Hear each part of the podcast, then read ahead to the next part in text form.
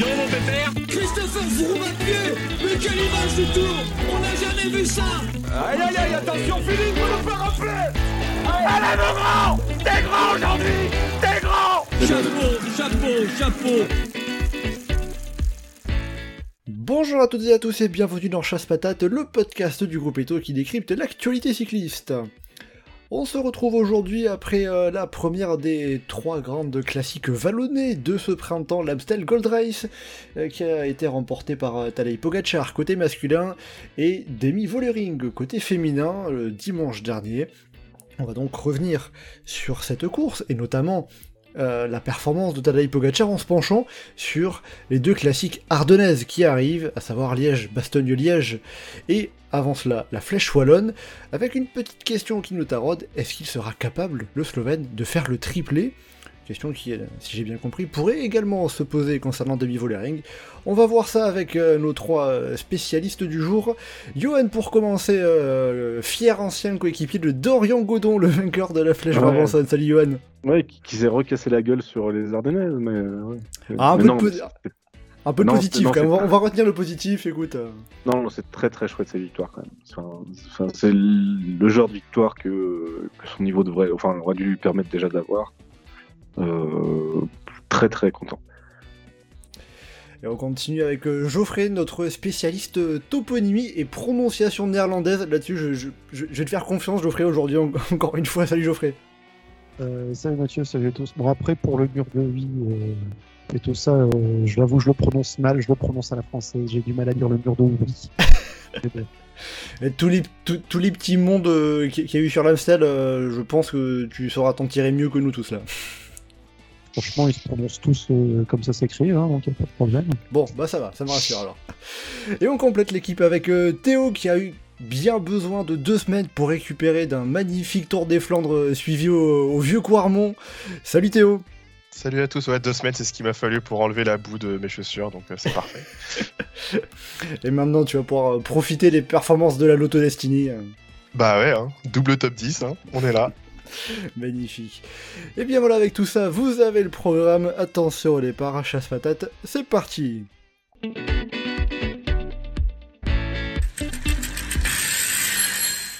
Alors pour euh, commencer, euh, j'aurais quand même euh, signalé la, belle perf niveau prono de Louis qui était avec nous la semaine dernière et qui avait parfaitement trouvé les vainqueurs de cet Amstel Gold Race dimanche et il avait donné Demi Vollering et Tadej Pogacar, hein, comme quoi miser sur les grands favoris, bah ça fonctionne, ça joue, hein, c'est c'est payant. Ouais, mais il n'y a pas de panache quoi. c'est- Alors je sens que vous êtes là, je sens que vous êtes là juste pour le panage en fait vous. hein.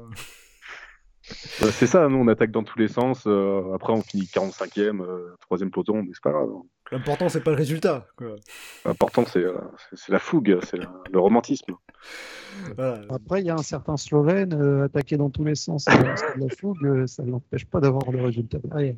Oui, ça correspond bien aussi à euh, Tadej Pogacar. C'est- plutôt son genre.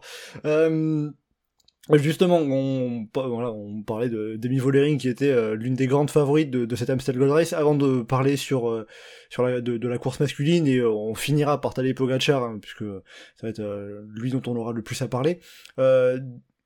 Cette course dame, qu'est-ce que vous en avez pensé? Comment vous l'avez trouvé, euh, Geoffrey, Johan, vous qui êtes nos, deux grands spécialistes?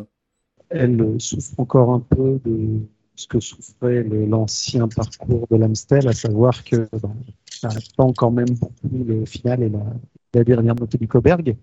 Heureusement, c'est plus juste une course de poutre, il y a quand même le kilomètre qui suit derrière. On sait ce que ça va être et c'est ce qu'on a eu cette année.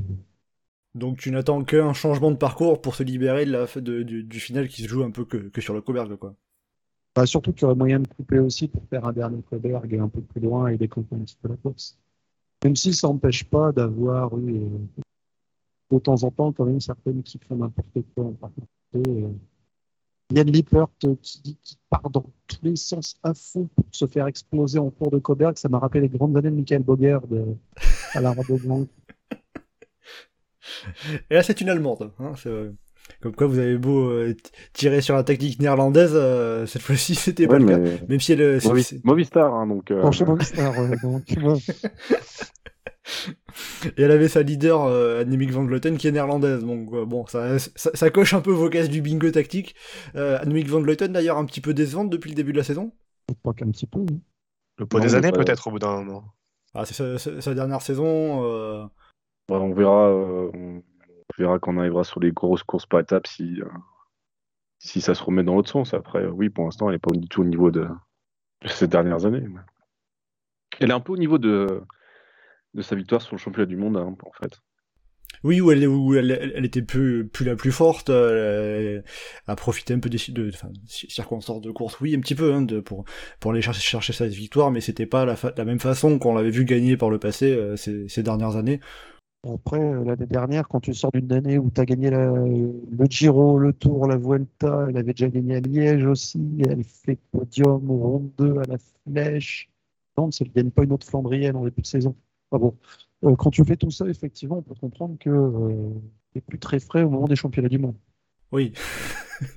C'est un bon argument, hein, surtout avec surtout avec le trajet euh, se taper euh, un Europe-Australie, euh, ça n'arrange pas. Alors que là, ça donne vraiment juste l'impression que voilà quoi, la quarantaine se ressemble. Et à l'inverse, celle qui est euh, partie pour prendre sa place en tant que patronne du cyclisme féminin, c'est Demi Vollering, comme on l'a encore vu euh, dimanche? Bah, c'est un peu plus subtil quand même. Hein. Celle-là, Vollering, elle gagne parce que euh, parce qu'elle a su courir un peu plus juste que les autres, parce qu'elle a un peu mieux dosé, parce qu'elle savait qu'elle avait Kopecky à côté, donc ça, ça aide à se dire ah, vas-y, j'attaque, je mets tout euh, au moment où il faut. Donc C'est ça, au moment où elle est partie, on avait aussi par moment les autres derrière osaient pas se mettre à fond parce que se mettre à fond pour revenir sur Vollering, c'est emmener Kopecky sur un plateau pour qu'elle aligne tout le monde au sprint. Et d'ailleurs, Kopecky, elle a aligné tout le monde au sprint pour la deuxième place. Ça a permis un doublé euh, pour la SD Works. Donc euh, la SD Works a juste joué parfaitement avec, euh, avec leur carte, bénéficiant aussi des, des, C'est facile de jouer parfaitement avec ces cartes-là, je pense. après, jouer parfaitement avec ces cartes, c'est euh, en gros, euh, t'as les t'as tes deux leaders qui sont dans le bon groupe, euh, à un kilomètre de l'arrivée. C'est pas, elles ont pas joué non plus. euh. Je trouve qu'elles ont assez bien joué avec Micha Bredevold, qui attaquait à des moments assez intéressants et tout ça, mais sinon après. euh, C'est juste, que, c'est juste que ça s'est décanté à la fin et que les deux étaient là et du coup ça permettait de jouer le surnom. Donc c'est juste le fait d'avoir les deux plus fortes, euh, de fait c'est plus facile de gagner quoi. Oui, bah forcément. Ce qui sera pas le cas sur euh, la, enfin, la flèche, ça va être un- de jouer quand même entre leader d'un Airbus, mais sur Liège, euh, il y a des chances qu'elle se retrouve un peu plus isolée, Vollering. Bon, on suivra ça. euh, Il y a moyen donc ça, ça- se joue un peu plus tactique. Euh, on verra ça donc. hein, La, Flèche Wallonne évidemment mercredi et Liège-Bastogne-Liège euh, dimanche. Euh, alors euh, après ce, petit mot sur la course féminine remportée donc par euh, Demi Vollering. On va évoquer bien sûr la, la course masculine qui s'est déroulée euh, dans la foulée, quelques minutes, quelques heures euh, après. Euh, alors, avant de parler de Tadej Pogacar et de revenir sur sa performance, euh, Qui ça? Tu sais le coureur qui gagne tout un petit peu là, qui est déjà à 11 victoires en, 10 en 16 ou 17 jours de course cette saison Ah, Roglic? Non, c'est ça Non, c'est pas ça. Non, son compatriote, un certain Tadej P. pour, préserver son, anonymat au sein du peloton. Euh, bon, visiblement, euh, quand il était sorti dans un groupe euh, à quoi, 90 km de l'arrivée à peu près. D'ailleurs, c'est dommage qu'on n'ait pas pu voir, puisque c'était à, peu près au moment de la prise d'antenne où on nous a repassé les images du début de la course, donc on n'a pas vu vraiment comment ça s'est fait. Mais euh, bon, du coup, il y a le groupe qui, s'est pas, qui, qui, est, qui est parti à 90 km de l'arrivée, et puis Pogacar a écrémé un peu ce groupe dans, le, dans la montée du Coberg qui a, qui a suivi. Euh, à ce moment-là, quand on a le, le, le groupe de quoi 15-20 coureurs, puis qui ensuite s'est ré- s'est- s'est résumé, euh, réduit à une dix-douzaine de coureurs, est-ce que les coureurs qui étaient en compagnie de Tadej Pogacar avaient quelque chose à faire en particulier pour, euh, pour, pour battre Pogacar, pour espérer jouer la victoire? Je pense qu'à ce moment-là, il y en a un bon paquet qui se disent que si le coup va au bout, euh, c'est peut-être leur meilleure chance de faire podium, ou top 5, ou autre, selon, euh, selon ce qu'ils pouvaient faire. Euh, quand le coup est parti, à part Pitcock, j'en voyais pas un seul qui aurait pu rivaliser avec Pogacar. Au final, on a eu Benelli qui montrait beaucoup plus costaud que ce que j'imaginais sur, euh, sur cette course, mais, intrinsèquement, les autres, vu l'allure du groupe, ils se disent euh, Eh, si, euh, si ça va au bout, euh, il y a un bon résultat qui peut arriver. Ouais, je suis plutôt d'accord que En fait, le, le- reproche qu'on peut faire, c'est peut-être Sheffield et du coup un peu Pitcock qui ont roulé pour Pogachar. Euh, ça aurait peut-être, ils auraient peut-être pu essayer de jouer contre, mais les autres, ils étaient contents d'être là, contents d'être dans le groupe qui allait jouer la gagne, parce que bah, quand tu es dans le groupe avec Pogachar à 80 bornes de l'arrivée en général, c'est le groupe qui va jouer la gagne. Ils se disaient, bon, bah, on passe les relais, on essaye de faire en sorte et de tenir le, plus longtemps possible. C'est ce qui s'est passé, hein, vraiment, c'est Pogachar qui a dicté tout. Et après, euh, après bon, bah, c'était ceux qui tenaient le mieux qui ont fait les meilleurs résultats. hein. C'est juste ça qui s'est passé. Il y avait justement un article dans le, dans, dans le journal de l'équipe de ce lundi qui euh, citait plusieurs, euh, plusieurs managers, directeurs sportifs d'équipe qui partageaient un petit peu cette. euh, presque ce, ce dépit un petit peu avec euh, Cédric Vasseur qui disait par exemple bah, on part pour faire deuxième, il y a Pogacar et les autres, et on sait que quand Pogacar est là, grosso modo, c'est c'est- pour faire deuxième, quoi. Et Maxime le, le directeur sportif de l'Auto Destiny, disait la même chose un petit peu. Le fait que bah, si Pogacar est au départ, c'est dur de jouer la première place. Donc euh, il y, a- un côté où, euh, d'une certaine manière, tu les coureurs qui se retrouvent dans ce groupe-là euh, se disent bon bah la première place c'est foutu, mais autant en profiter pour jouer la deuxième, la troisième. Après, je pense qu'il y a un paquet de coureurs qui, même sans Pogacar, seraient dit un peu la même chose. Quoi. Il y a, effectivement, il y a ceux, il y a Pitcock, Benelli, tu devais savoir les jambes qu'il avait, de, de coureurs comme ça qui, qui devaient se dire, ok, ça vaut le coup de jouer le podium. Mais je pense que typiquement les trois FDJ, je suis pas sûr qu'ils partent dans dire, on, ah, on va jouer le podium quand ils sont là. Euh, et je pense qu'ils auraient roulé quand même. Je pense qu'il y a plein de coureurs qui auraient roulé quand même. Il y a des équipes qui auraient pu jouer, à, on est en surnombre, euh, il y a tel coureur, tel coureur qui va pas rouler. Et on va laisser les équipiers faire les relais, mais euh, sinon, euh, je pense que ça aurait roulé quand même, même sans Pogacar. Justement, après, pour, euh, pour revenir par rapport aux déclarations des directeurs sportifs, il y en avait une qui était intéressante, je trouvais, de Maxime Monfort, qui disait, en plus de ce qu'il avait dit, le fait que bah, quand il y a Pogacar, c'est dur de jouer la première place, euh, il disait, euh, il- faut laisser le poids de la course au UAE, il faut isoler Pogacar, il disait, je comprends pas les équipes qui roulent pour contrôler avec eux, je suis frustré. Ce qui est pas très dur d'isoler Pogacar en général. Il le, fait, il- il le fait tout seul. s'isole tout seul. ouais. Et du coup, euh, là, en fait, c'est hum, vous dans ce que vous en comprenez là de, de, de ce que dit Maxime Monfort, il y a des équipes qui, euh, qui, qui, qui- qui auraient eu intérêt à se dire, bah, c'est- Pogacar, euh, c'est à lui de prendre la course en main.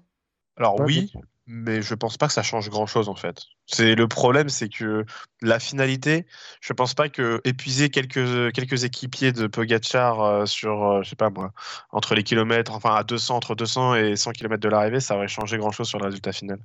Donc oui, c'est sûr que ça aurait été mieux, mais voilà, je, je vois pas de de gros changements dans, dans la finalité. Mais on peut, on peut se prendre l'inverse. Hein. Si euh, s'il roule pas et que Pogacar se fait reprendre par le peloton, bah, Pogacar redémarre euh, 30 bornes plus loin et puis il faut la pile à tout le monde. Donc euh, limite, au- tant que ça tourne, tu peux te dire ouais, il prend du vent, il va se fatiguer, tout ça. Bon, pas trop, mais je peux te dire que c'est aussi une meilleure solution pour le fatiguer. C'est ce que, enfin, ce que Madouas racontait à un moment aussi euh, en se disant. euh, Enfin, que lui était derrière, et que du coup, euh, l'idée c'était de faire le jump et d'essayer d'être un peu plus frais que, que les mecs qui avaient tourné devant. Mais euh, après, Oui. voilà, c'est compliqué de se dire euh, telle tactique ça aurait été mieux qu'une autre. hein. Surtout que justement, l'écart entre le, groupe Pogacar et le peloton est resté pendant longtemps à une trentaine de secondes. hein, donc, euh, il y a toujours ce- ce- cette indécision de se dire, euh, euh, peut-être si on met un dernier coup de collier, on va réussir à, combler l'écart et revenir sur le groupe Pogacar. Bah, ça, sur une course comme Hampstead, où on tourne sans arrêt dans tous les sens sur des petits chemins, on peut se retrouver rapidement avoir un, un pépin technique. Parce que Pogacar a eu, entre guillemets, c'était qu'une crevaison, il a fini par être dépanné, mais si c'était un problème un peu plus grave, sur la trentaine de secondes, bah, il se faire reprendre par le peloton. Il est obligé de mettre pied à terre. Oui, puis en plus, euh, enfin, le moment où il a sa crevaison, il y a le peloton qui est à 35, 30-35 secondes, je crois. Donc, euh, il, y a, un coup, on peut se dire, euh, si, si, le dépannage se fait pas vraiment rapidement, euh, il peut repartir avec le peloton, quoi. Ouais, il y a Ouais. Trentin qui attaque à ce moment-là et qui est genre à 10 secondes de Pogacar et qui le revoit jamais. hein. Ça, tu, vois la caméra, elle est sur Trentin, la moto elle accélère un peu, et hop, t'es sur Pogacar. Bon, au final, ils finissent avec euh, 20 minutes d'écart. euh, Oui, avec Pogacar qui est, qui est, tu reviens sur Pogacar, il est déjà de retour dans, dans le groupe de devant, quoi. Ouais. Tellement il est facile. Après, pour euh, continuer d'évoquer euh, les, les, les éléments, enfin les, les- événements qui se sont passés euh, au cours de au cours de la course de cette Amstel Gold Race, on a eu aussi la grosse chute euh, qui a des, euh, qui a pu participer à désorganiser le peloton, avec notamment, bah, par exemple, euh, les groupes FDJ pour Valentin Madouas ou aussi DHG2R Citroën pour Bruno Cosnefroy qui, n'était plus là après cette chute. Ça a pu jouer bah, Clairement, en fait, on a vu la gueule du peloton après la chute. Il restait quoi? Il restait 35, 35, 35 coureurs dedans à ce moment-là. Enfin, je, dis ça à l'arrache, mais voilà, quoi. C'était pas un gros nombre, donc c'est sûr que je pense que ça a pu jouer un peu sur bah, l'entente, le nombre d'équipiers disponibles pour rouler, etc. Et en plus, après, bah, pour les Français, mais on va en parler plus tard, mais, euh, mais ça a eu un impact également pour les leaders français. Donc, euh, c'est double tranchant. Après, euh, vu le numéro qu'a fait Pogacar à l'avant, si ça change quelque chose, à la fin, ça change quelque chose éventuellement pour les places sur le podium, mais la victoire. Ouais, il en fallait, il en fallait peut-être beaucoup pour battre Parce Pogacar. Que si on, si on se dit il y a un incident technique qu'on ne prend pas au compte, ça peut être sa crevaison, Pogacar aussi. Parce que s'il est tout frais et que c'est dans Kreuzberg sa première offensive, c'est sauver beaucoup plus tôt. Oui, ça aurait pu faire encore plus mal, ouais, en effet. On va pas non plus évoquer euh, tous les coureurs qui étaient présents dans ce groupe euh, d'une douzaine de coureurs. Euh, bon, vous l'avez dit, un côté groupe AMFDJ qui était, il me semble, l'équipe la plus représentée. Il y avait, il y a eu Quentin Pachet, Lars Vandenberg et Kevin Genietz. On avait aussi les qui étaient à deux avec Magnus Sheffield et Tom Pitcock. et on a eu ce qui est peut-être euh, la surprise de cet Amstel Gold Race, c'est euh, Ben l'Irlandais euh, d'IF Education Easy Post, qui s'est retrouvé bah, dans ce groupe, qui s'est retrouvé à réussir à suivre, à, revenir sur Pogacar et Pitcock après la première accélération du Slovène. Et au final, c'est lui qui vient prendre la deuxième place. Alors déjà, justement, est-ce que Ben c'est la grande surprise de cet Amstel Gold Race? Oui, enfin moi je vois... En fait, c'est c'est la grande surprise parce que, ça dépend en fait. À quel moment tu te places Si tu te places la grande surprise à, la veille de la Gold Race et du coup après avoir vu la, la Flèche Brabanson, mais moi en début de saison typiquement, de me dire quelqu'un qui me dit Ben Illy sera deuxième de la de la euh, de, l'Amstel, je dis non, non, non, tu me mens là, c'est pas possible. Euh, mais mais après avoir vu sa, sa Flèche Brabanson, sincèrement, où c'était, je sais pas si c'était lui le plus fort, mais en tout cas voilà quoi, il était vraiment très fort avec euh, dans le godon. Euh, bah, franchement, alors c'est une demi-surprise, ça reste une surprise parce que deuxième d'une Amstel, c'est pas pareil que deuxième d'une flèche par Avanson, mais, mais quand même, ouais, c'est difficile de ne pas le mettre en tant que surprise. Ça en devient presque même une confirmation du début de saison qu'il a fait. Il avait été pas mal à Majorque, il a été pas mal euh, en Italie où il avait déjà gagné. Euh, au début de mois, il, est bien classé, j'ai plus sa place exacte dans les fameux régions Pays de la Loire-Tour. Il fait cinquième du général. Oui, puis très très fort euh, l'étape où il part avec Benjamin Thomas aussi, je crois. Ouais, l'étape, la, troisième étape, ils font quasiment tout, ils font quasiment toute la journée euh, devant et le lendemain, ils se retrouvent encore parmi les plus forts après son échappée de la veille, quoi. Et la, la flèche Robinson, il s'est montré costaud, il y avait juste eu Dorian Golo qui était plus fort que lui. Il est en très grande forme, et il est encore plus jeune, hein, il a 22 ans, si j'ai pas de C'est ça, ouais, c'est sa deuxième année pro. Euh, il était passé pro l'année dernière chez IF Easy Post passe un cap à voir. Il est sur un excellent printemps. À voir comment il pourra confirmer par la suite. Pour rester sur la course d'hier de Ben alors euh, son, directeur sportif Matty Brechel a dit que euh, bah, l'Irlandais il avait fait la course parfaite. Vous, vous êtes d'accord avec euh, Matty Brechel? En même temps, qu'est-ce qu'il aurait pu faire de plus? Ah oui, ça. bah, pour faire deuxième, oui. Après, si vraiment dans l'absolu, il y a un moment, il est revenu pas loin de Pogachar, dans l'absolu, enfin, c'est-à-dire qu'il avait un petit peu les cannes pour aller un peu plus Pitcock ou euh, pour appuyer un peu plus et que à deux, ça aurait été plus facile d'essayer de, reprendre l'autre, mais. Euh. Après, euh, Pitcock a pour le coup vraiment explosé hein, derrière, parce que Benili finit, Benili finit quand même à seulement 38 secondes, alors que Pitcock, troisième, est à, plus de 2 minutes, ce qui montre aussi l'écart et que Benili a finalement pas trop mal résisté, hein, quand même. Oui, mais justement, Benilli a été assez euh, économe de ses efforts euh, quand il était avec Pitcock et encore plus quand il avait Pogacar. Euh, tu peux te dire que si, enfin, je peux dire, il serait revenu sur Pogacar, il serait fait fumer au sprint. Mais tu peux te dire que s'il avait une capacité un moment de revenir à 20 secondes de Pogacar, il avait la capacité de, revenir encore un peu plus près s'il s'était pas amusé à attaquer Pitcock pour, s'assurer la deuxième place, alors que deuxième ou troisième, c'est pas très, c'est pas très différent, quoi. Après, euh, face à Pogacar, normalement, il aurait sans doute été à nouveau en difficulté dans le Kaltenberg. Oui, oui. Pitcock parvient à le suivre, mais pas lui. il a peut-être bien fait aussi de gérer ses efforts et de laisser pour aller chercher ce podium, qui est déjà un résultat. Oui, c'est ça. Je pense, compte tenu de ses capacités et de la, différence avec Pogacar, c'est plus ou moins la course parfaite. quoi. C'est En plus, comme tu dis, il revient à 20 secondes, mais sauf qu'à ce moment-là, il y a Pogacar, il est, euh, il est dans, dans- derrière la voiture là, donc il fait, euh, donc il est parfait. Il est, euh, il est à l'abri de tout, euh, de tout vent, donc euh, vraiment tip top pour lui. Donc non, non, mais c'est bien, ça c'est le cyclisme à l'ancienne, euh, avec les organisateurs qui truquent les courses et tout. C'est vrai que c'était quand même pas une très belle image. Hein. C'est au moment où l'écart il commençait à descendre, pof, la petite voiture de l'orga qui se met devant Pogacar euh, euh, pour en plus faire la pub de l'Amstel. c'était quelque chose. Hein. Ouais, alors que tu demandes à Pogachar de tenir une pancarte, euh, ça ne gêne pas, je pense. hein, Oui, voilà, ça le. ça-. De toute façon, il, en- il en a déjà une gigantesque dans le dos, donc c'est pas un problème. hein. Autant que ça soit rentabilisé, quoi. Et surtout aussi, je, oui, vous parlez des écarts, ça reste quand même ultra rare pour un Amstel d'avoir des écarts aussi grands.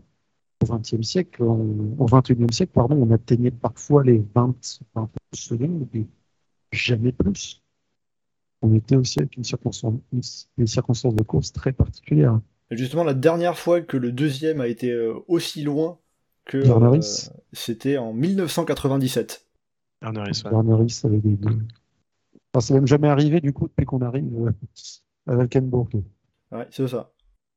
Mais encore, t'as Il y a- qui cache un peu le truc parce que après le troisième, euh, il- je crois qu'ils ont montré ça sur l'équipe euh, tout à, enfin, tout à l'heure dans la présentation de Tour des Alpes, machin. euh, J'ai vu Ah, en passant 2,08, genre donc un 64, peu- 74 ou un truc comme ça. euh. En 84, il y avait 2,08 d'écart, mais du coup, c'est un peu moins. 76. Freddy Mertens qui gagne avec 4 minutes 29 d'avance sur Yann Ras et 5,19 sur Luc Léman. Ou Le Mans. Bon, bah, comme quoi. euh, Encore une fois, Pogachar, il y allait avec ses gros sabots. Pouf Voilà, j'écrase tout le monde. c'est bon. Ça, lui, il a pas besoin d'avoir des, des, des youtubeurs qui lui font un tactique. hein. C'est genre, je me mets devant et puis. hein. Bah, il a Mathieu Van Der Poel qui lui fait la tactique en plus. Hein. Il lui dit attaque dans le Keutenberg, tu verras, c'est bien, c'est bien pontu pour toi, ça, ça suffit. Et c'est bon. ouais, vas-y, enfin. Après, la tactique de Vanderpool, c'est ouais, t'attaques dans l'endroit le plus difficile. Bon. c'est pas non plus. euh, Ouais, quand t'es le plus fort, euh, c'est quand, quand t'es le plus fort, ça voilà. suffit quoi. c'est pas d'une finesse tactique incroyable. quoi. En même temps, est-ce que pour l'instant, t'as les Pogacar besoin d'être extrêmement fin tactiquement vu sa, euh, vu sa supériorité? Euh, Quand il sera face à Vingegaard, il faudra peut-être. Ah oui, bah si, si, si on se retrouve dans la situation du Tour 2022, il y a, il peut-être il va peut-être falloir. Avant de revenir sur Tadej Pogacar, un petit mot quand même sur, euh, sur nos coureurs français. Euh, alors on a euh, une place dans le top 10, quand même avec euh, la dixième place de d'Axel Zinglet et le fameux top 11 pour Valentin Madouas. Euh, mais du coup là je crois euh, bah, Axel Zinglet qui était le seul coureur français représenté dans le dans le groupe d'une dizaine de coureurs qui s'était euh, qui s'était euh, réduit après l'accélération de, de Pogacar dans le Coberg à 80 km de l'arrivée. Euh, et on a eu aussi bah, euh, Valentin Madouas euh, qui a chuté et qui, qui a quand même réussi à bien revenir hein, pour faire 11ème. J'ai revu de nulle part. hein. Alors là, Vraiment, hein, il est revenu. On sait pas, on de- est- on sait pas ce qu'il faisait là. Oh, on l'avait Ouais, pas trop vu en effet. Dans son groupe, tu vois FDJ, tu dis Attends, mais c'est Badouas, mais qu'est-ce qu'il fout là? Et C'est presque devenu son gimmick à Madouas, quoi. Il se fait distancer, il y a plein de trucs, et la course elle est difficile, et d'un seul coup sur la fin, ah mais tiens, le vlog. C'est vrai qu'on a- C'est tellement ça. c'est vrai qu'en plus on était tellement focalisé sur les coureurs de devant qu'on n'a pas vu Madouas revenir sur le groupe qui suivait derrière, donc c'était assez étonnant. Mais avec Valentin Ferron aussi, apparemment, du coup. Alors, Valentin Ferrand, euh, alors il me semble que pour le coup, lui, enfin, j'ai vu pendant longtemps un coureur de Total Energy dans le groupe de contre, dans le, dans, dans le premier peloton. Donc euh, c'était peut-être lui qui était, euh, qui, avait été le seul à passer entre les gouttes de la chute côté français. Euh, ou alors Mathieu Burgodeau qui est le deuxième Total Energy, euh, une trentaine de secondes derrière. Mais euh, bon, du coup, côté français, euh, avec ce qu'on a évoqué, et aussi Benoît Cosnefroy qui avait été gêné dans la chute où, avait été pris Valentin Madouas, qu'est-ce qu'on peut retenir de cette euh, course côté tricolore Est-ce qu'on peut parler d'une course décevante ou euh, finalement c'est simplement que les éléments n'ont pas été avec eux? Un peu des deux, non? C'est la même chose, non? Ah, je sais pas, mais c'est à, à vous de dire après, parce que le deuxième peut dire, ah bah il y a des circonstances atténuantes. hein. Bah, il y a des circonstances atténuantes, mais malgré tout, c'est décevant en fait. Moi, c'est comme ça que je le vois, c'est que euh, avec la, franchement, euh, en mettre qu'un seul dans les 10, avec bah, du coup un Madouas, avec des Madouas, avec euh, un Cosnefroy, avec bon potentiellement un Godu, mais bon, on a vu qu'il était pas fou, euh, avec un Axel Zinglet, etc. Franchement, je me dis en mettre un dans le top 5, c'était pas c'était pas non plus une folie, quoi. Surtout quand tu vois les noms des gars dans le top 5. hein. Tu peux mettre un Madouas à la place d'un Krohn ou d'un Lutsenko, euh, c'est pas, pas surprenant. Mais euh, donc, du coup, c'est ça qui est décevant. Après, ça s'explique en partie par cette chute qui, clairement, bah, a réduit les chances des Français. Après, ça va s'expliquer aussi par le fait qu'il y avait que Axel Zinglet et Quentin Paché qui étaient dans, dans le groupe qui est sorti à 90 km de l'arrivée. Ça compte Oui, aussi, ça. Ça aurait été bien. Enfin, t'aurais eu un, un Valater Ferrand en plus, euh, un Drogodon en plus, ça aurait été, euh, ça aurait été assez intéressant. Quoi. Mais oui, effectivement, ça a limité un peu. Donc après, quand t'es à contre-temps et qu'en plus euh, tu te prends des, des galères derrière, c'est compliqué. Quoi.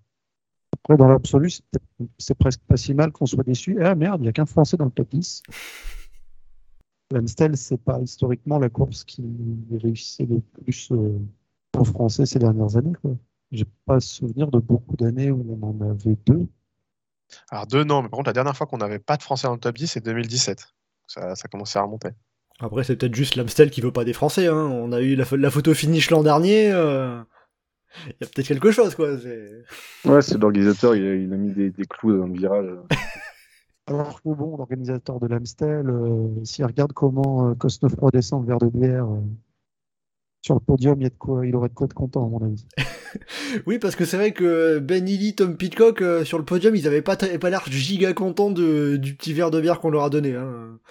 Ça peut Ah, c'est- être dû au fait que c'est de l'Amstel aussi. hein. ça peut être dû à ça. Hein. C'est pas faux. L'année dernière, Tige Benot, euh, il était plus motivé par la Quarmont qu'il avait récupéré dans les Flandres que par l'Amstel. euh. Voilà pour le point euh, pour, pour le point qualité de la bière, puisque voilà, puisque pour ceux qui ne le sauraient pas, l'Amstel est une marque de bière. Donc d'ailleurs c'est pour ça qu'il faut avoir plus de 18 ans pour aller sur le site de la course. Euh, ce qui est Mais euh, ils réussissent à détourner légèrement la législation en changeant légèrement la police d'écriture dans les pays où la pub sur la bière est interdite dans les événements sportifs pour quand même mettre en avant la course parce que c'est aussi le nom d'un fleuve. Comme quoi il en faut, et comme quoi il en faut peu pour euh, passer à travers les mailles de la, de la législation. hein. Bon voilà en tout cas pour euh, est-ce que vous avez autre chose à rajouter concernant nos, nos coureurs français avec donc euh, un coureur dans le top 10 et deux et deux dans le top 11 Euh, je sais pas, Cédrine Carbol, assez bien sur le l'Amstel féminin. Voilà. Euh, 23ème place. Alors c'est vrai, que- pour le coup, il faut remonter encore plus loin côté féminin pour avoir euh, la première française, Juliette Labousse, 18ème, juste derrière Marianne Voss. Voilà pour le pour, pour le bilan côté tricolore. Après, euh, il me semble que vous en aviez parlé la semaine dernière, c'était la course des, des, des trois grandes classiques euh, vallonnées qui leur convenaient le moins ça, à nos françaises. Ouais, Juliette Capousse, euh, sûrement plus d'elle euh, dans la flèche wallonne euh, par rapport à la ce qu'il y a dans le final et euh, à Liège-Bastogne-Liège par rapport au dénivelé positif qui sera plus important. Alors à présent, on va quand même parler de celui qui a marqué de son empreinte cet Amstel Gold Race et euh, une bonne partie des courses de ce début de saison, c'est Tadej Pogacar. Déjà sur la course de dimanche, avant de se pencher sur euh, ce qu'on va avoir ces prochains jours, mercredi et dimanche. Sur cet Amstel Gold Race, sa victoire en tout simplement déjà finissant en quasiment 30 bandes tout seul, puis en créant lui-même le groupe qui s'échappe du peloton, en le réduisant à une dizaine de coureurs, est-ce que ça vous a surpris ou euh, finalement c'était euh, assez logique connaissant, euh, connaissant le phénomène?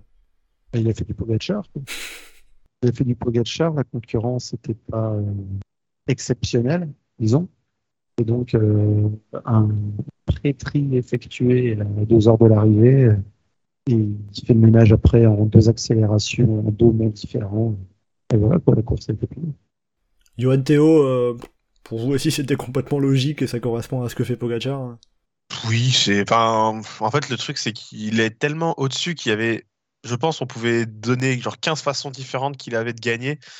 Vraiment, c'était. Et toutes, aucune n'était vraiment surprenante, quoi. Donc, euh, celle-ci, c'est un peu la classique de sa part. C'est vraiment. euh, je fais le ménage de loin et je refais le ménage, je refais le ménage, puis après, je me casse tout seul. Et. euh, Donc, non, ouais, pas, pas une grosse surprise, sincèrement. Ma petite surprise de l'avoir dans un groupe euh, outsider comme ça qui part un peu plus tôt, quoi, que, plutôt que, que le scénario un peu du Tour des Flandres où ce serait lui qui aurait fait l'effort derrière. Mais euh, sinon, euh, Est-ce que justement il s'est, il, il s'est peut-être dit eh ben, je vais pas me faire avoir comme au Tour des Flandres et euh, enfin me faire avoir. il avait quand même réussi a- à gagner, mais euh, bah, euh, anticiper de moi-même. bah, on n'a pas trop vu comment ça s'est fait, donc c'est compliqué. Mais euh, je sais pas si c'est dit grand chose. Hein. C'est peut-être juste- qu'il y avait des bonnes jambes, mais il s'est dit, oh, ça part, vas-y, j'y vais. Je vais me dégourdir un peu les jambes, puis on verra après. euh. Tu sais, ils suivent en mode ah, ça- ils accélèrent un peu, je sais pas trop pourquoi, et puis ah, attends, devant. ah. Et puis, ah, tout le monde n'a pas suivi. Zut alors. Bah, surtout qu'il y a eu quelques débuts d'étapes un peu what the fuck autour au dernier Tour de France où il s'était retrouvé parfois devant comme ça. hein. Ça part un peu de tous les sens, il était devant et bah, regardez après ce qui se passe. En même temps, il y avait- il Peter Sagan pour le chauffer. hein. Là, il a, dû, il a dû se chauffer un peu tout seul. hein. Maintenant, à force, euh, il, il a dû, il a dû se dire ah, C'est vrai que c'est vraiment une bonne technique de foutre le bordel de loin. Allez, on va y aller. Bah, de toute façon, quand t'as les jambes, c'est facile aussi de se dire euh, oh, je vais dans ce coup-là, oh, ça marche pas, c'est pas grave, vas-y, je vais retourner après. Ouais, il a cet avantage-là de pouvoir euh, tenter à plusieurs reprises pa- par rapport à sa marge aussi, par rapport euh, à, tous, ses, adversaires. Quand il n'y a pas Van Der Poel, pas Van Aert, ni Vingegaard, Evenepoel ou Roglic pour tailler vraiment large aux coureurs qui sont vraiment un ton au-dessus. Quand il n'y a pas ne serait-ce qu'un de ces coureurs-là, de suite, il a beaucoup plus de cartouches à disposition. De toute façon, enfin moi, je, je- on l'a quasiment jamais vu à court de cartouche, à part genre une ou deux fois dans ces trois dernières années. Donc euh, oui, c'est peut-être qu'il a plus, enfin, c'est pas qu'il a plus de cartouches, je pense, c'est juste qu'il en a besoin de moins pour pour s'isoler. Hum, il a quand même beaucoup de cartouches. hein. Oui, non mais voilà, ça. c'est- Je dis, en fait, il en a toujours autant. En fait, je pense, quels que soient le- les, les gens en face, c'est juste que euh, c'est plus facile pour lui quand il n'y a pas des, des adversaires qui sont à peu près à son niveau et encore. Qui aurait été à son niveau aujourd'hui Parce que euh, tu te dis qu'un Mathieu Van Der Poel aurait suivi dans les bosses, mais euh, sinon. euh, me dit, ouais, bah, Van Der Poel et Evenepoel, ça peut être les deux qui. Alors, pas forcément pour gagner, mais qui auraient pu suivre euh, à peu près. Surtout qu'il n'a pas fait des giga accélérations. c'était, enfin, c'était au train, en mettant des gros guillemets. hein. mais, dans le sens, c'était pas genre une accélération à la, à tu vois. Où tu sens qu'il y a je sais pas combien de, milliers de, watts qui sont, décl- sont, euh, qui sont utilisés d'un coup. Sur une accélération progressive comme ça, peut-être que s'ils avaient été là, les dire Van Aert ou Vingegaard euh, auraient pu suivre aussi. Mais bon, après, euh, il aurait fallu qu'ils soient présents. Oui, voilà, ça Mais fait bon, déjà beaucoup de scénarios. Ça fait euh, beaucoup, beaucoup dossiers, quoi. ouais. Et Enfin, après, voilà, quoi, ça en dit long sur la domination de Pogacar. On, on est en train de se dire eh, comment il aurait pu ne pas gagner? Ben, on réfléchit à les mecs qui n'étaient pas sur la course. C'est ça. On prend tous les mecs du peloton, on se dit, est-ce qu'il y en a un qui aurait pu le battre? Franchement, euh, si Miguel Bartoli était encore coureur, euh, si Eddie Merckx avait 30 ans aujourd'hui, il pourrait peut-être le faire. hein. Svam dirait que le, que le Gilbert de 2011 le battait. mais- Ouais, faut, faut, vraiment aller chercher loin dans les scénarios, quoi. Euh, et après, alors, on parle de, de, de, de la marche que Pogacar a par rapport euh, à tous ses concurrents. Alors, on a dit que euh, bah, le fait d'avoir un troisième sur une Amstel Gold Race qui se retrouve aussi loin, euh, c'est historique, il fallait remonter à 1976. Mais finalement, le fait d'avoir Benili à 38 secondes, est-ce qu'on se dit pas, euh, c'est c'est peu, entre guillemets, par rapport au, euh, à, à Benili bah, au moment où euh, Pogacar est parti, on s'est dit bon, bah, ça y est, il va gagner avec une minute 40 sur tout le monde. Et euh, au final, ça montre la, une fois le super, euh, la super course qu'a fait Benili. Se retrouver à être, entre guillemets, euh, aussi proche, même s'il reste effectivement bien, bien longtemps. Donc on va dire le problème pour suivre Pogacar, c'est avant tout d'arriver à, à contenir ses accélérations, plus qu'arriver à maintenir le rythme derrière, puisqu'il y a des coureurs qui peuvent par moment pas prendre trop cher, euh, re- reprendre un peu de temps. euh.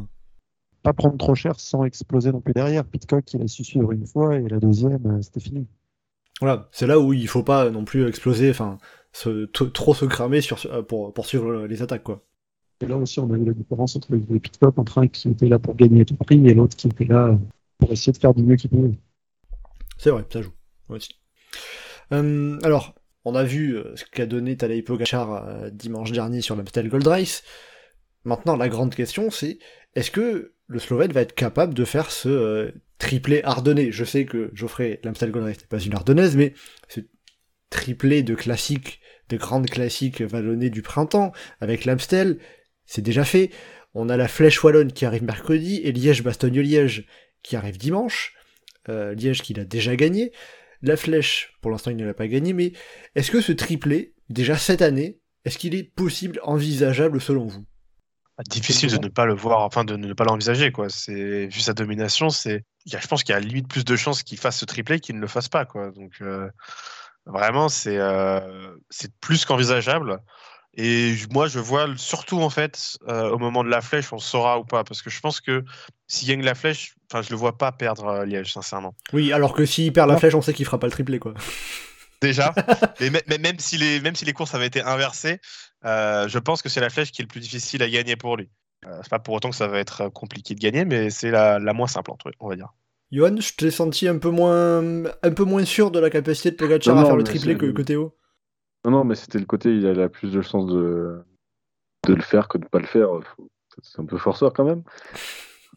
Mais euh, ça reste du vélo, hein, donc euh, c'est pas, pas comme si tu faisais un, je sais pas, un 200 mètres chronométré où a priori tu peux être à peu près réglé comme tu veux. hein. Donc, euh, quand même des incertitudes, il y a quand même tout un tas de trucs qui peuvent mal se passer. euh. je sais pas, typiquement, euh, bah, il a eu une crevaison à l'Amstel, s'il a une crevaison à la flèche à 10 bandes de l'arrivée, bah, Pogacar, pas Pogacar, c'est mort, quoi. Ouais, le mur de euh, 8 sur la jante, c'est compliqué, quoi. Voilà. Donc, euh, la je suis d'accord, la flèche est plus compliquée. A priori, c'est l'effort où il peut être le plus prenable. Que Liège, euh, il va se retrouver dans son effort qu'il aime, longueur de, des bosses plus longs, courses très longues, très difficiles, très, très d'endurance. A priori, en plus, il va pas faire beau, donc en plus, la météo, ça va avec lui. Donc, euh, oui, c'est surtout sur la, la flèche la question. Après, effectivement, Liège est très grand favori, donc. C'est qu'il y a presque plus de monde face à lui à Liège, alors qu'on tendance à penser que le terrain le favorise plus. Alors que, la flèche, on se dit, eh, peut-être qu'il est prenable, mais la question, c'est par qui, en fait? Alors déjà, par rapport à la flèche, vous êtes tous les trois à me dire que euh, la flèche, ça, serait la, course qui lui convient le moins par rapport à Liège-Bastogne-Liège. Dans quelle mesure, pour vous, euh, c'est une course qui va un peu moins lui être favorable? Bah déjà, parce qu'on a ses références sur, sur la course, pour l'instant, c'est pas c'est pas une course qu'il a jamais dominée ni euh, ni s'est montré euh, tant que ça à l'aise euh, dans l'effort final sur le Nord de 8. L'année dernière, il fait 12e. Euh, mais Après, l'année dernière, en oui. termes de préparation, c'était particulier. hein. Il y avait, il y avait la, la mère de sa, de sa femme, Urshka Gigart, qui venait de décéder. Euh, 2021, il, a, il était pas au départ, il a eu le Covid. Et après, on remonte à 2020, où il venait tout juste de gagner le Tour de France.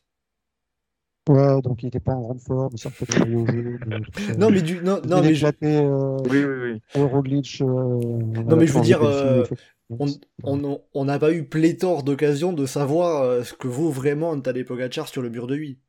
Non, mais sur cette même année 2020 que tu évoques, par exemple, il fait podium de Liège. je ne Oui, saurais plus dire combien de jours après, parce qu'avec le calendrier qui était tout bizarre cette année-là, peut-être qu'il y a une des deux qui n'était pas sur son jour habituel, je ne saurais plus dire. quelques jours après, ça marche. Et puis avec un monde où euh, si. Philippe fait pas n'importe quoi dans le dernier kilomètre, c'était peut-être Pogacar qui gagnait. Enfin, bon, on va pas refaire les scénarios non plus. Mais euh, Geoffrey, tu rejoins Johan sur le sur, euh, un peu l'historique de, de, Pogacar sur le sur la flèche? Bah, sur, ouais, parce que c'est vraiment ça qui fait douter, parce que sur ses capacités, sinon, euh, faut juste y aller en bourrin et écraser les pédales plus fort que les autres sur une pente euh, qui est difficile, euh, quand même un peu dans son registre. Et il n'y a pas euh, de ses adversaires, il n'y a pas un, un Roglic qui pourrait peut-être aller titiller. mais, euh, donc, enfin, voilà quoi. Intrinsèquement, je dis, c'est peut-être la course sur laquelle il pourrait se planter. Et d'un autre côté, euh, pour aller le battre juste sur la montée. Oui, a- Surtout que ça sera peut-être aussi la première fois depuis un moment où enfin, on anticiper un peu avant. Parce que, alors, un peu avant, je pense pas à la côte de Chorave, parce que là, il y a quelques outsiders qui vont y aller, mais je pense pas à plus. Mais, euh, mais aller, euh, pourquoi pas se, une première accélération et euh, partir euh, et faire un écrémage en premier passage du mur de vie à 80 bornes de l'arrivée. ça serait ambitieux parce que ça fait quoi euh, ça, ça fait genre ça va faire 20 ans quasiment qu'on a que des victoires qui sont jouées que dans le mur de 8, non? Ouais, mais je vois attaquer dans le mur de vie. non, mais en vrai, je- avec un mec comme Pogacar, je trouve limite plus probable qu'il attaque dans le premier passage du mur de vie que dans le deuxième. Juste pour foutre la merde. euh, Juste pour foutre la merde. Après, il peut attaquer dans les deux. hein. Ah, mais euh, tant qu'on y est, il passe par la côte des Forges après une heure de course, euh, il va en mettre une là. Hein, euh, par là. Ouais, genre, il attaque, il attaque, il fout le bordel dans le premier mur de 8, et après, ils sont en groupe comme euh, là sur l'Amstel, euh, je sais pas, de 20, et hop, il en refout une dans le deuxième mur de 8, et il n'y a plus personne. C'est possible. hein. Non, mais en vrai, on rigole, mais c'est une possibilité qui, qui existe. par, hein. contre, je, pense- par contre, je pense que sur la flèche, il n'y a personne qui roule avec lui. Bah, J'espère aussi, mais. Il faudrait, faudrait déjà qu'il y ait quelqu'un qui a réussi à le suivre. hein. Ce serait pas juste réussir à le suivre, mais ça peut aussi être des bons punchers qui se retrouvent être devant parce qu'ils étaient dans l'échappée finale. Euh, Imagine, je sais pas, t'as un mec de Cofidis, t'as un mec d'Intermarché et un mec de euh, Lotto. Euh, ils se retrouvent à être à trois avec euh, Pogacar par un concours de circonstances pareilles. euh, ils vont voler pour faire podium. hein. C'est vrai. Mais c'est vrai que du coup, par rapport à la Flèche Wallonne, il y a le, le point que vous évoquiez, hein, le, le- la concurrence, qui, est, qui, qui va être euh, pas la même que sur, euh, que sur Liège-Bastogne-Liège. On n'a plus Alejandro Valverde, il y aura pas Julien Lafilippe, puisqu'il n'est pas encore bien remis de sa chute autour des Flandres. Dylan Teuns, euh, il est malade, il me semble qu'il a manqué l'Amstel Gold Race. Donc on, Oui, il y a des, des problèmes, oui, je sais plus. do- do- donc on n'a plus vraiment de, de, de, de, de coureur qui a montré vraiment sa, sa, sa grande capacité à- dans ce type d'effort. C'est pour faire deux ou trois. Ça. Oui, il y a, il y a toute la question de classement aussi. hein. Michael Woods euh, est plus. euh, voilà quoi, on imaginait à la Philippe successeur Valverde. Michael Woods est peut-être bien parti pour être le successeur de Dan Martin on est sur la flèche voilà. Oui, c'est vrai que bon, euh, si, on, euh, si on veut bien regarder la, la, la, la course de, de, de Michael Woods, en général, faut, faut, faut pas regarder au premier plan, au pied, de la, au pied du mur de vie. quoi. C'est, euh, c'est malheureusement euh, le, le problème un peu du Canadien. Bah, Ah, après, si Pogacar décante tout de très très loin et qu'il se retrouve à 15 au pied du mur, euh, il n'y aura pas de problème de placement, donc peut-être que pour lui, ça sera pas mal. Ah, ça peut jouer. Hein. Ça peut. ça Ouais, peut mais décante tout à 80, enfin sur le premier mur de 8, peut-être qu'il sera pas dans, il sera pas dans le groupe parce qu'il a pas, il était justement pas assez bien placé.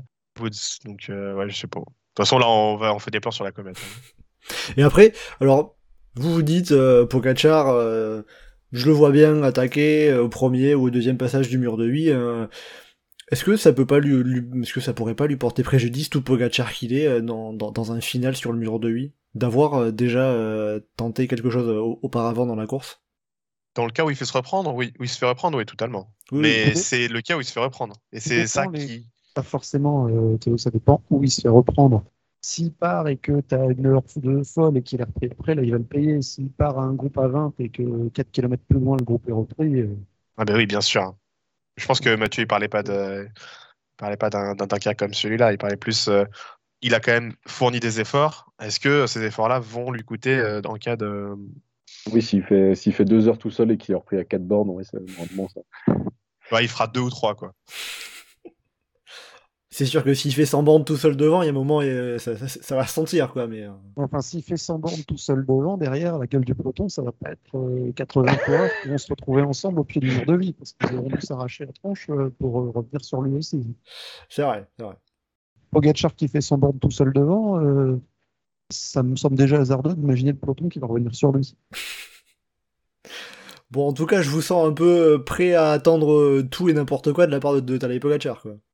Ah, juste euh, s'il y a une échappée et que Michael Rhodes est de- dedans, euh, j'ai envie que Gino Meder y soit aussi pour rappeler un grand souvenir euh, du Tour de Suisse il y a deux ans.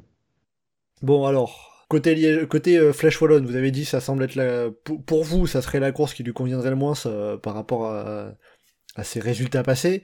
Euh, Liège-Bastogne-Liège, euh, comment ça peut euh, se, se goupiller pour Pogacar? Ah, c'est la course qui me convient, du coup. Oui, non, mais merci, mais... mais en dehors de ça, parce que, au parce que si là, au contraire, le parcours, les conditions lui conviendraient mieux, on aurait, on se retrouverait face à de- de- de- une concurrence un peu plus dense avec, notamment, Remco Evenepoel. Oui, mais la question, c'est que Pogacar va vite au sprint. Donc, euh, du coup, le problème, c'est qu'il faut pas arriver avec Pogacar non plus. Donc, euh, il faut lâcher Pogacar. Ouais, courage, quoi. Donc, euh, c'est ça la question aussi. C'est que, je- déjà, je, je- enfin, je pense que Liège, c'est la classique qui lui convient le plus de tout le calendrier. Le côté vraiment très long, très dense, euh, beaucoup dénivelé. euh, Peut-être la. Lombardie Un aussi. tour de Lombardie, peut-être. Ouais, moins, je pense. Enfin, Lombardie, c'est plus euh, un peu plus fac- facile, avec des guillemets. Mais euh, ça fait un peu plus étape de montagne un peu longue, quoi. Le- le- Liège, c'est quand même vraiment vénère comme, comme parcours. C'est là où, à mon avis, il peut plus jouer sur ses qualités. Le problème, c'est qu'effectivement, il faut, enfin, faut le lâcher dans les bosses ou le lâcher sur le plat. Ou, enfin, il faudrait qu'il se retrouve dans un groupe, euh, dans le final, où il se fasse piéger tactiquement. Mais euh, le problème, c'est que lui, il va appuyer devant et qu'il va faire péter tout le monde. Donc après, tactiquement, quand t'es deux ou trois, bon, tu peux aller chercher ce qui sort. Donc, Justement, il y a, enfin, le- Liège, ça, c'est le, par rapport à la flèche, c'est la course où il- tactiquement il, peut- il peut se passer le plus de choses. Est-ce qu'on va revoir un favori accéléré dans Stoke Ça va faire un peu loin encore euh, pour le. le... Après, ça, peut être Pogacar, hein, mais. euh, Ouais, mais voilà, il en est capable. Quoi. Ouais, je faisais allusion à lui, hein, clairement. D'ailleurs, justement, par rapport, au, par rapport au parcours, on signalera qu'il y a une légère modification par rapport à l'année dernière. Petit changement dans le final, ju- juste à- au moment de, de, de monter la côte de la redoute, euh, une route un petit peu différente après sur le sommet pour aller plus rapidement, euh, il me semble, sur la, sur la côte des Forges. Et c'est pas une grotte différente au sommet, c'est que justement, on va plus jusque tout en haut. On va tourner un peu avant le sommet pour aller récupérer euh, les forges. Et donc, il n'y a plus le passage par, par Sprimont qui était la, dire, la, continuité traditionnelle. Après, ça dépendait parce qu'il y a eu plusieurs fois des routes différentes qui ont été prises dans Sprimont pour aller chercher plus des petites routes par moment. Euh, du coup, cette année, on va plus monter tout en haut de la redoute. On va aller récupérer les forges ensuite. Oui, en effet, en effet. je voilà.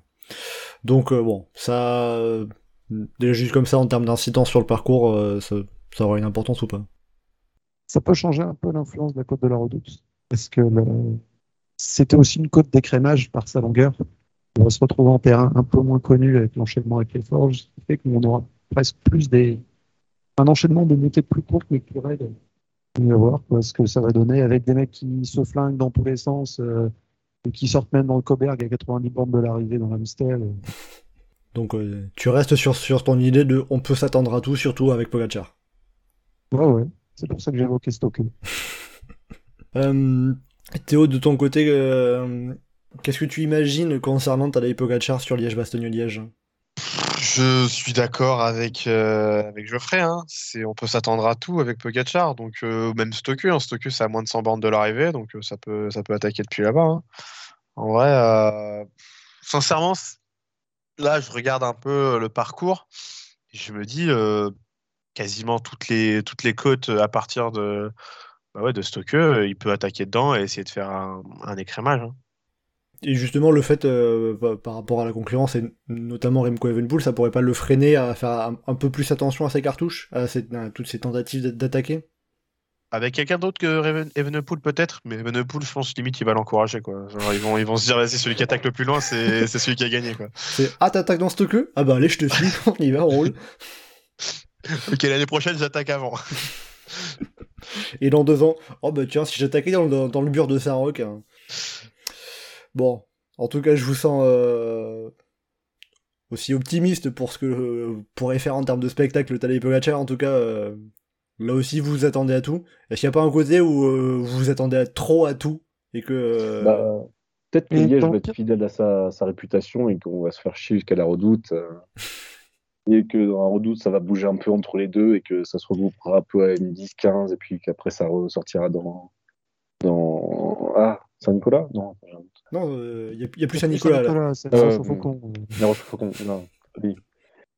Mais euh, ouais, après, peut-être qu'on va peut-être être un peu plus posé et qu'on revient attaquera juste à la fin, et que tu auras juste des équipes qui feront le tempo, qui feront péter un peu par l'arrière. Même si dans le pire des cas, ça bouge pas de loin. Sur le mur de vie, euh, on aura un énorme moment de tension avec le placement vers euh, la course de côte euh, du kilomètre. Liège, bon, bah, on aura l'élimination par l'arrière progressive et ça va péter dans la roche au faucon. Ce qu'on avait quasiment tous les ans, donc euh, c'est pas non plus euh, décevant d'avoir euh, le scénario classique euh, sur ces deux courses. C'est vrai que peut-être que les autres équipes vont se dire un peu comme nous et qu'ils vont vouloir se- tout le monde va vouloir se placer dans la route Pogacar euh, au pied de chaque boss. Ça va être, ça va être un bordel. Ah Bah on peut-être avoir des chutes à cause de ça du coup. Et du coup, euh, alors, comme ça, est-ce qu'il y a un scénario, un coureur, euh, une tactique qui, qui, qui, pourrait euh, voir euh, quelqu'un euh, gagner en dehors de Tadej Pogacar? Bah, le nom qui ressort c'est Evenepoel hein, et pour ressortir, pour gagner euh, Pogacar, faut réussir, euh, pour gagner ouais, pour réussir à battre Pogacar, faut réussir à faire un peu bah, ce qu'il a fait au championnat du monde. hein. Pour moi, c'est un peu ça qu'il faut. Donc, il faut réussir à, sortir dans un gros groupe ou dans un groupe moyen sans avoir Pogacar dedans. Là, euh, je pense qu'il y a une vraie chance pour que Evenepoel gagne, sincèrement. Mais est-ce que Pogacar va pas juste rester dans la roue d'Evenepoel euh, au départ, enfin sur les premiers kilomètres? Il y a moyen aussi. En gros, c'est-à-dire que euh, la stratégie qu'il a eu, euh, qu'on avait vu sur le Tour des Flandres, alors bon, je sais que c'est difficile de transposer une course flandrienne, un- une tactique flandrienne sur une ardelaise, mais un groupe qui anticipe avec des bons outsiders et qui, qui, qui prendrait de l'avance de la marche sur, sur, Pogacar, c'est le, le, le, scénario le plus plausible pour battre le Slovène. Il y a Oui, des chances que, il y a des chances que ça va eu beaucoup anticiper, hein, du coup. Qu'il y ait plein de coureurs qui se disent, ok, c'est foutu, et du coup, que ça bouge. Enfin, ces dernières années, ça bougeait un petit peu quand même, mais euh, que ça bouge encore un peu plus pour essayer de créer un groupe euh, avant les grosses difficultés. Donc, pourquoi pas, mais... Après, peut-être que du coup, Pogacar mettra en route tout seul aussi plus loin et qu'il fera comme au Tour des Flandres. hein. Ah bah écoutez, faudra, voir ça, suivre ça. On va noter un peu tous ces scénarios, puis on verra la semaine prochaine lequel a été le bon. Et puis à tous les coups, ça sera un scénario différent. Pour finir, euh, on a parlé un petit peu des, coureurs qui pourraient euh, battre Pogacar. Je vais vous demander de, vous mouiller, de faire un petit pronostic. Euh, D'abord sur la flèche wallonne. On, se penchera après sur Liège-Bastogne-Liège. Mais parce que ça serait trop simple, je vais vous demander un prono qui n'est pas Tadej Pogacar. Parce que sinon, je sens que vous allez tous les trois me dire Tadej Pogacar. qui, veut, qui, qui- qui veut commencer sur la flèche wallonne? Cosnefroy. Benoît Cosnefroy, alors, euh, Benoît Cosnefroy qui, a- qui avait dit, euh, il me semble, après l'Amstel Gold Race, qu'il était euh, tombé un petit peu malade euh, dans la foulée de la flèche Brabosson. Donc faudrait espérer pour lui hein, qu'il qu'il recouvre toutes ses capacités. Mais euh, toi, tu l'imagines en mesure de faire euh, un très beau résultat euh, sur le mur de 8 Bah, pas spécialement euh, pour cette année en particulier, mais j'ai envie de le revoir euh, sur cette course-là. C'est le type de montée qu'il qu'il apprécie, il est capable de. Ce qu'il avait déjà fait avec une concurrence un peu moindre. J'ai envie de le revoir compétitif sur cette course. C'est vrai que Benoît Cosnefroy avait fait euh, podium en 2020, donc, avec une euh, start list où il manquait pas mal de favoris euh, de l'époque, notamment hein, Valverde et Alaphilippe euh, à l'époque, qui ne seront pas non plus là cette année, ni l'un ni l'un ni l'autre. Théo, tiens, quel serait ton, ton favori pour la flèche wallonne? Bah, franchement, c'était vraiment pas facile de choisir. Il y avait. Enfin, en, en vrai, c'est ça qui est alors, intéressant, c'est qu'il y a quand même derrière Pogacar, il y a vraiment plein de noms qui, se, qui sortent du lot, enfin qui peuvent sortir du lot. Moi, j'ai choisi euh, Skelmose. Euh, pas forcément le nom le plus ronflant, mais, euh, mais je me dis qu'il a, il a ce punch pour réussir à, à, se, à, à sor- ouais, à, à sortir son, à tirer son épingle du jeu euh, dans le mur de 8. Et Johan? Euh, bah, moi, j'avais pensé à Tom Pitcock, mais euh, je vais aller plutôt sur euh, Esteban Chavez, qui est plutôt en forme cette saison et qui, en soi, ça y correspond à peu près. Après, euh, du coup, dans, pareil, dans une liste de, de coureurs où il n'y a pas, il a pas de gros nom qui ressort à part, à part, Pogacar, donc euh, je vais choisir lui. Ça serait un peu une surprise quand même, Chavez, par rapport à Cosnefroy ou Skelmose ou même Pitcock, comme tu citais Voilà, toi. Euh, ça serait quand même. Enfin, tu dis aux gens, euh, c'est Skelmese qui vient de la Flèche Wallonne, les gens ils te disent, ah, c'est qui? Donc, euh, non, mais nous on voit un peu qui c'est, voilà, mais euh, le grand public, Skelmese, il connaît absolument pas, quoi. C'est comme Ben Illy sur l'Amstel Race. Personne, enfin, nous on l'a vu venir parce qu'il était très en forme sur les courses d'avant, mais euh, enfin, pour les, les- le spectateur euh, moyen, il va juste dire, oh, je connais pas ce coureur. Donc, ce serait une surprise, mais je pense qu'il y a beaucoup de monde qui serait une surprise de toute façon en cas de victoire. Oui, euh, si j'ai bien compris, euh, tout, euh, tout coureur autre que Tadej Pogacar qui gagnerait serait une surprise? Bah, Woods serait pas une surprise, mais euh, personne n'y croit. Donc, euh, Bah, du coup, ça serait une surprise en fait, vu que personne n'y croit. Allez, je vais y croire, je vais l'encourager, Michael Woods, le, le Canadien. Allez, voilà, un peu de soutien, allez. Ça va le faire. Euh, aussi, un petit nom à sortir pour la flèche wallonne féminine. Déjà, euh, petite question, je l'avais euh, évoqué vite fait euh, en introduction, parce que vous, vous m'en aviez parlé en préparant ce podcast, euh, Johan Geoffrey. On peut voir un triplé de Demi Vollering? On peu on peut, ouais. Donc, euh, on... allez, euh, Johan, euh, c'est Demi Vollering que tu vois gagner ou ça serait une autre coureuse euh, sur la flèche wallonne? Moi, je vais dire euh, Kasian Ivadoma, parce qu'il y a quand même un jour où il faudra qu'elle la gagne, parce que euh, sans déconner. Elle enchaîne les places d'honneur un petit peu, elle a encore fait quatrième sur l'Upstyle Gold Race dimanche. elle était, Et euh, toute sa carrière, elle enchaîne les places d'honneur un peu partout. Oui, oui, c'était juste un exemple récent, le plus récent, mais euh, on va dire qu'il lui manque un peu ce, ce- cette victoire. euh, arriver à trouver, en- à convertir ça en grande victoire. Mais bon, ça, ça ne saurait peut-être tarder, on verra pour, euh, pour la polonaise. Euh, Geoffrey, quel nom sortirais-tu de, de ton chapeau? Alors, quitte à sortir un, autre, un nom autre que Vollering, euh, je vais penser à Sylvia Persico, Mais je suis curieux, euh, tant sur la flèche que sur Liège, de ce que va faire Juliette Labousse. Bon, donc tu nous sors deux noms, un, un côté français en, à Non, attendre, et puis euh, spécialement la- une attente pour la, pour la gagne. Je, je, je suis curieux de ce qu'elle va faire, euh, dans, dans la manière que dans le résultat. Euh, et après, le, le à côté, c'est juste que, bah, comme pour côté masculin, toi, on imagine un triplé, mais, euh, mais quitte à citer un autre nom, euh, c'est pour ça que j'ai évoqué euh, Sylvia Persico. Bon, donc du coup, Théo, je te laisse Demi Vollering, comme ça tu pourras, tu, tu pourras te la péter la semaine prochaine. Yes, bravo moi. Bah, en vrai, c'est enfin moi je suis pas enfin elle peut gagner mais c'est pas c'est pas aussi euh, évident que par exemple un Pogacar, c'est il y a quand même d'autres noms quoi. Elle a, elle a pas été euh, si aérienne que ça sur euh, sur l'Amstel. Oui, elle a moins de marge que peut en avoir Pogacar, on va dire. C'est ça.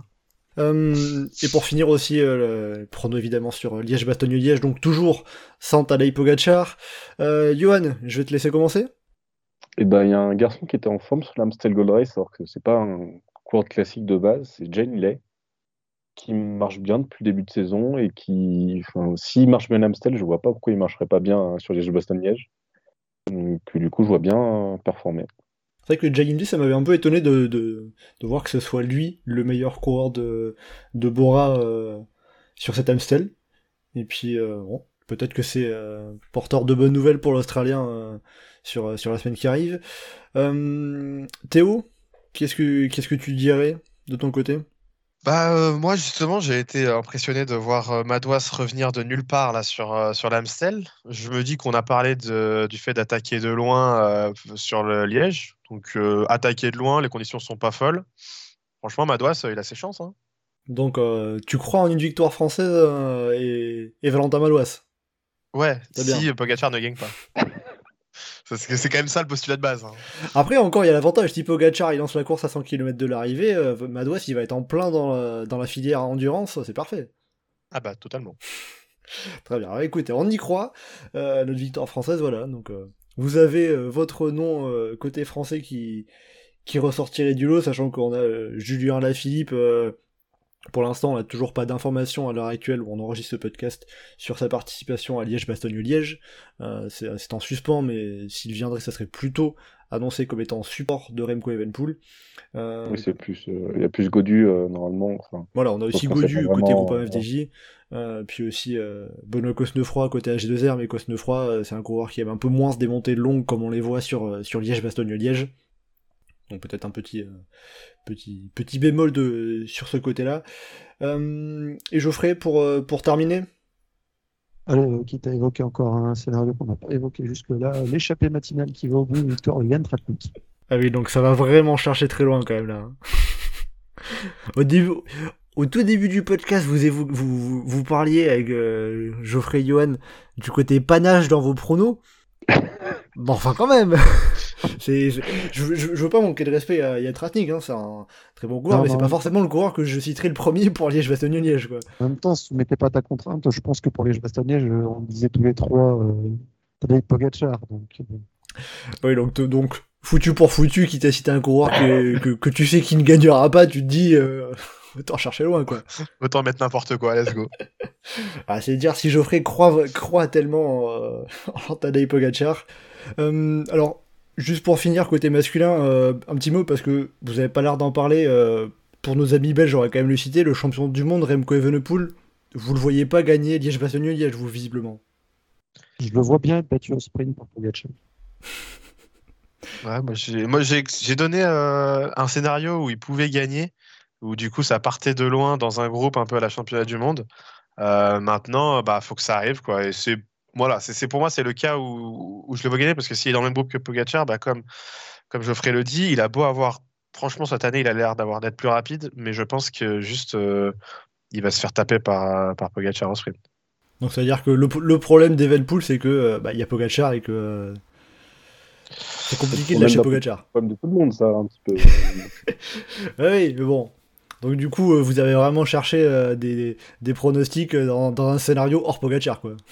Bah, on peut imaginer que les deux s'affrontent euh, face à face. Donc, et du coup, dans, dans ce face à face, comme euh, le- les autres ont dit, au sprint, normalement, il se fait, euh, il se fait avoir. Donc après, euh, Après, euh, on peut aussi imaginer, euh, Pogacar se fait la clavicule dans la descente du Rosier et Venepool éclate tout le monde dans la côte de la Redoute.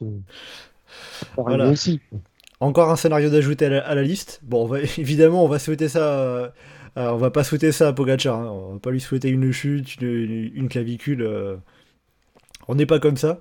Mais bon, hein, ça, reste euh, les, différents scénarios possibles euh, dans le cyclisme.